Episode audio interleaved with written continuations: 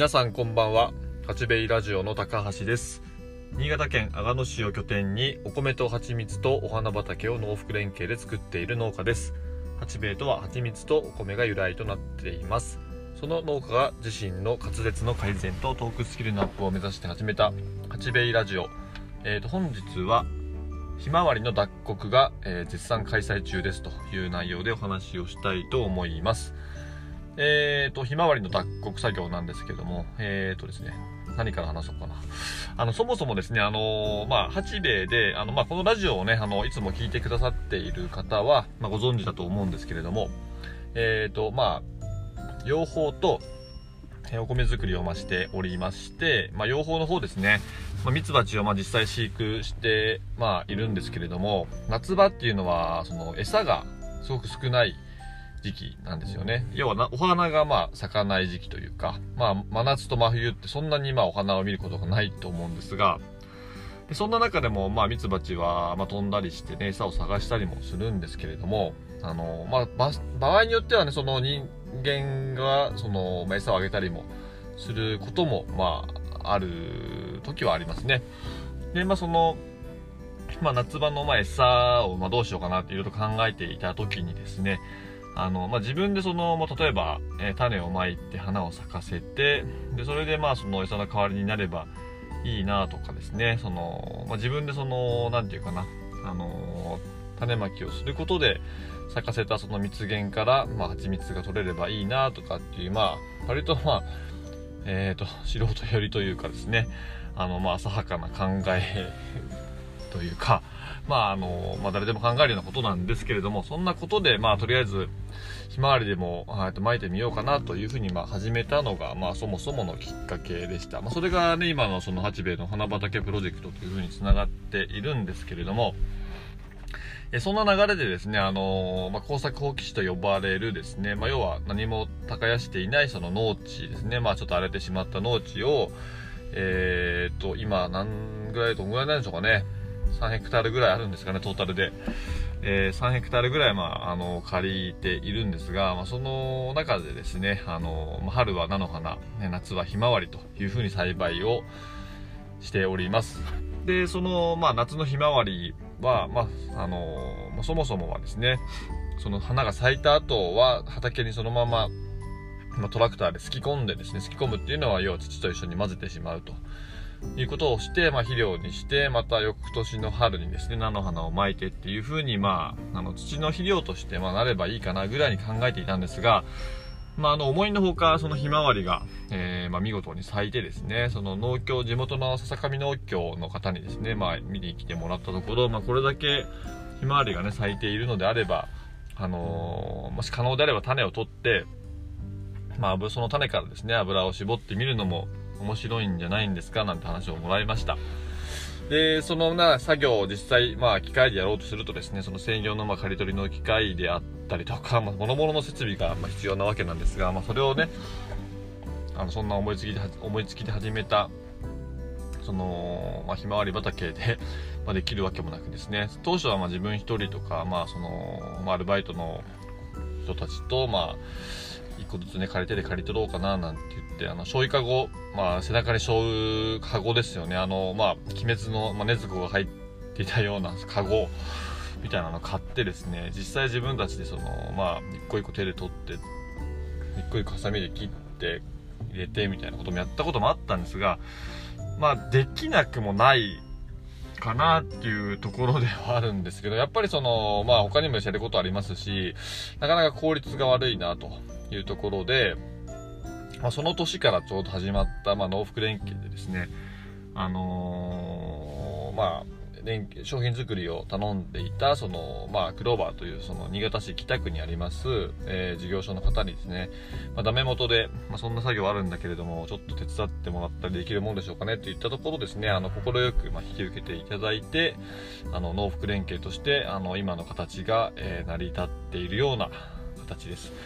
で、現在では、その、まあ、種まきを手伝ってもらったりとか、その、刈り取り作業ですね。あのーまあ、ハサミで一本一本ちょきちょき切って、それをビニールハウスに持ってって乾燥させて、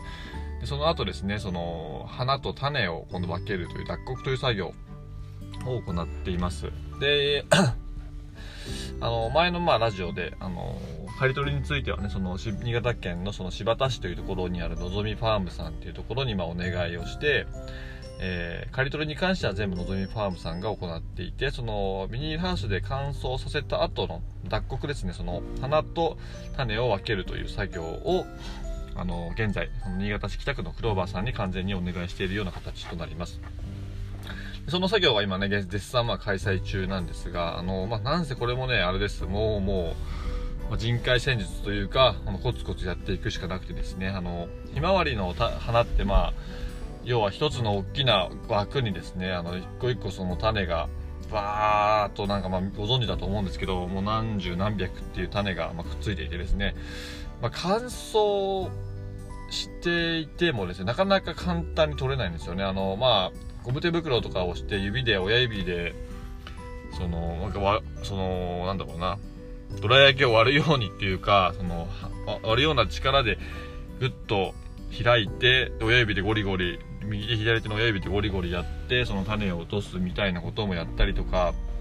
しているんですが数がね数なんでもう何万という花がね咲いてそれが全部あの 乾燥させられているわけなんでそれを全部や手でやってても、まあ、なぜもう多分ねあのまあ腱鞘炎腱鞘炎というかまああんまり効率よくないですよね。手が疲れてしまってあのスピードも落ちますしっていうので今やってるのがですねそのまあ野菜をなんだろうな詰め込んだりするコンテナがあるんですよ。要はコメリコメリっていうかそのホームセンターとかにまあ売っているそのコンテナですよね。コンテナのそのまあ網目というかそのコンテナってそのなんだろうな天井が開いていてえ壁4面と底が要はまああのなんていうかな物が落ちないようにまあなってるんですけどもちょっとでもやっぱりその重量を軽くするためにあの、まあ、隙間が空いているわけなんですよね。その板になっていないでその何て言うかなそのある程度のその壊れない強度を残せるぐらいの形で、まあ、あの網目があってですね。その網目にちょうど花をゴシゴシこすることでそのゴシゴシされたところからまあ下に落ちるような形に種だけが下に落ちていくような形になって、ま下にそのビニール袋なんかを、まあ、また別のコンテナの中に入れといて、まあ、上でゴリゴリやってその種だけが下に落ちるという形を、ま取りながらですねあのまあ、脱穀という作業を行っています。